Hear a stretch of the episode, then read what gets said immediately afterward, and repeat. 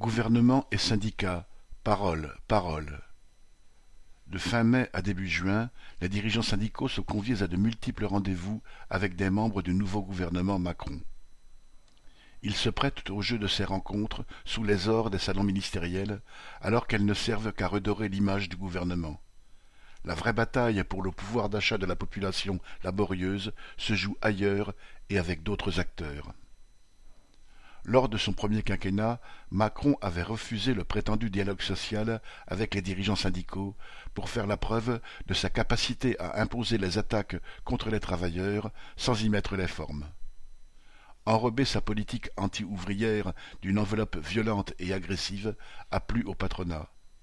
D'autant que les directions syndicales, qui voyaient fondre une partie de leur légitimité en sortant perdantes de ces discussions vaines avec les ministres, se sont bornées à se plaindre. En revanche, l'arrogance de Macron a attisé la haine des classes populaires au point d'aboutir au mouvement des Gilets jaunes. Alors, élection législative oblige, Macron II change de forme pour ne rien changer sur le fond.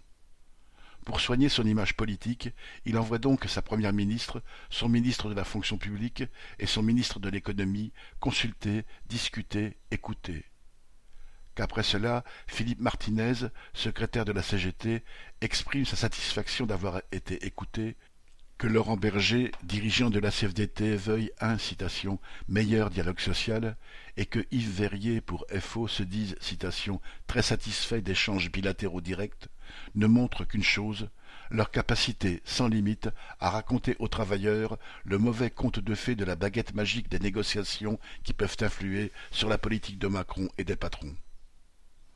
Cela fait des décennies que les responsables syndicaux se complaisent à être traités en guillemets, partenaires privilégiés par les gouvernements. Des décennies qu'ils discutent et négocient pendant que le patronat attaque et change concrètement les rapports de force.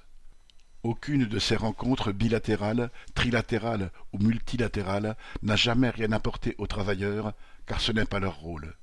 Ces rencontres servent à faire croire que les travailleurs n'ont qu'à soutenir les dirigeants syndicaux dans leurs négociations, que tout se joue dans les salons ministériels ou dans les bureaux des patrons, et surtout que les travailleurs ont besoin de bons avocats en la personne de ces dirigeants syndicaux, flattés de ce rôle dans la société. Ces rencontres arrangent donc, pour des raisons différentes, le gouvernement et les directions syndicales.